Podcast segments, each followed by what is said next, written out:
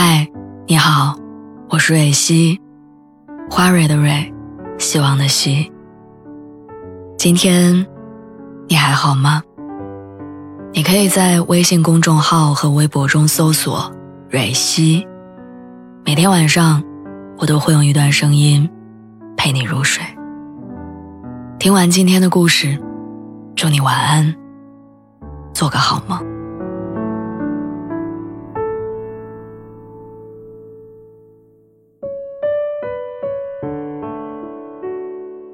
印象中，我好像从来没有给我爸过过父亲节。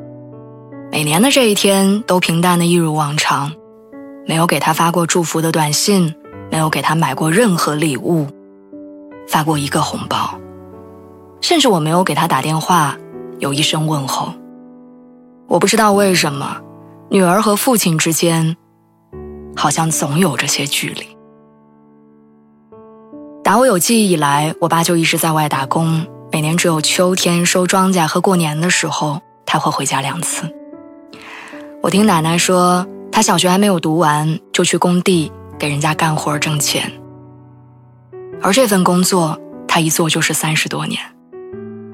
我记得上学的时候，我最讨厌的一件事就是填家长的工作。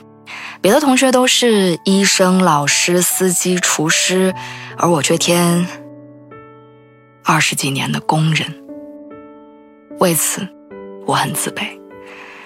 和自卑一起衍生出来的，还有我对于他的那种鄙视和不满。我想不明白，为什么别人家的爸爸总是那么优秀，而他却只会砌墙、种地。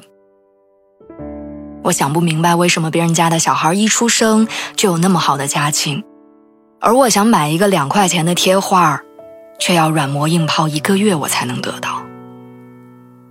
于是，这种不满和自卑伴随了我整个青春期，以至于我和他从未有过真正的亲近。前几年智能手机才出来的时候，我给他也买了一部，可是录指纹的时候却发现，他的指纹一直都录不完整。一开始我嫌弃他，你怎么连这么简单的事儿都弄不好？可拉过他的手，教他操作的时候，才发现，那双手竟然已经如此粗糙。他的十根手指全都长满了老茧，又黄又硬，指纹的形状，我也已经看不清楚了。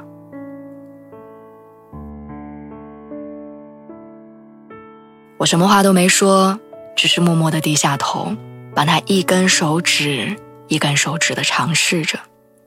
后来勉强录上的是无名指和小拇指。他不知道，在那低头的三分钟里，我把自己骂了一个狗血淋头。我想，有我这样的女儿，他也太倒霉了。以前我总觉得他样样都不如别人的父亲，什么都给不了我。后来我才发现，他其实已经把自己所拥有的一切都给了我。考试的时候啊。别人家的父母都鼓励说孩子考第一，他却总是跟我说你尽力就好，最后一名也没关系。做错事儿的时候，别人家的父母都会训斥孩子，他却总是在跟我讲没事儿，不说谎就是好孩子。难过的时候，别人家的父母给孩子买吃的玩的安慰他们，他却非要跟我玩游戏讲笑话，逗我开心。他不是一个被父母疼着长大的孩子，却在成为父亲之后，把自己所能想到的所有宠爱，都给了他的孩子。去年除夕夜那天，他喝了点酒，迷迷糊糊的跟我说了一句话，他说：“你好像没有小时候话多了。”我心里咯噔一下，没有回答。他说的对，我确实没有以前话多了。我已经很多很多年没有跟他好好聊过天了。找工作的时候，我没有问过他的意见；谈恋爱的时候，我也没有主动跟他讲过。就连钱不够用了，我都不会找他，而是找朋友借点儿。好像长大以后跟家人的联络会变少，每个月只是礼貌性的打电话问候一下，半个小时就结束了所有话题。聊天的时候也总是报喜不报忧。然后在每一次挂断电话之前，他都会象征性的叮嘱两句：“你一个人在外面，要照顾好身体，工作别太拼，累了就回来。”我也总是敷衍的回答。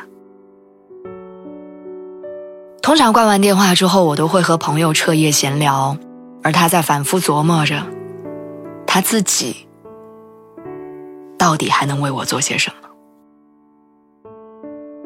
他常说自己是一个没出息的人，没什么学历，只会干体力活儿。可即便如此，他还是教育我，去成为更好的人。他从来不会当着面夸奖我、炫耀我，可他的工友们都知道他有一个优秀懂事的女儿。他脑子笨，反应慢，微信除了发语音什么都不会。但即便这样，他还是在不断学习新东西，试图融入我的生活。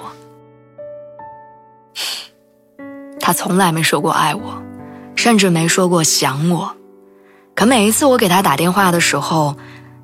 他都笑得合不拢嘴。我的爸爸，他好像什么都没有说过，却好像又什么都做了。虽然我很晚才发现这件事儿，但好在还不够晚。今天是父亲节，我想发自内心的跟我爸说：“对不起，还要谢谢你。”谢谢你，愿意成为我的爸爸。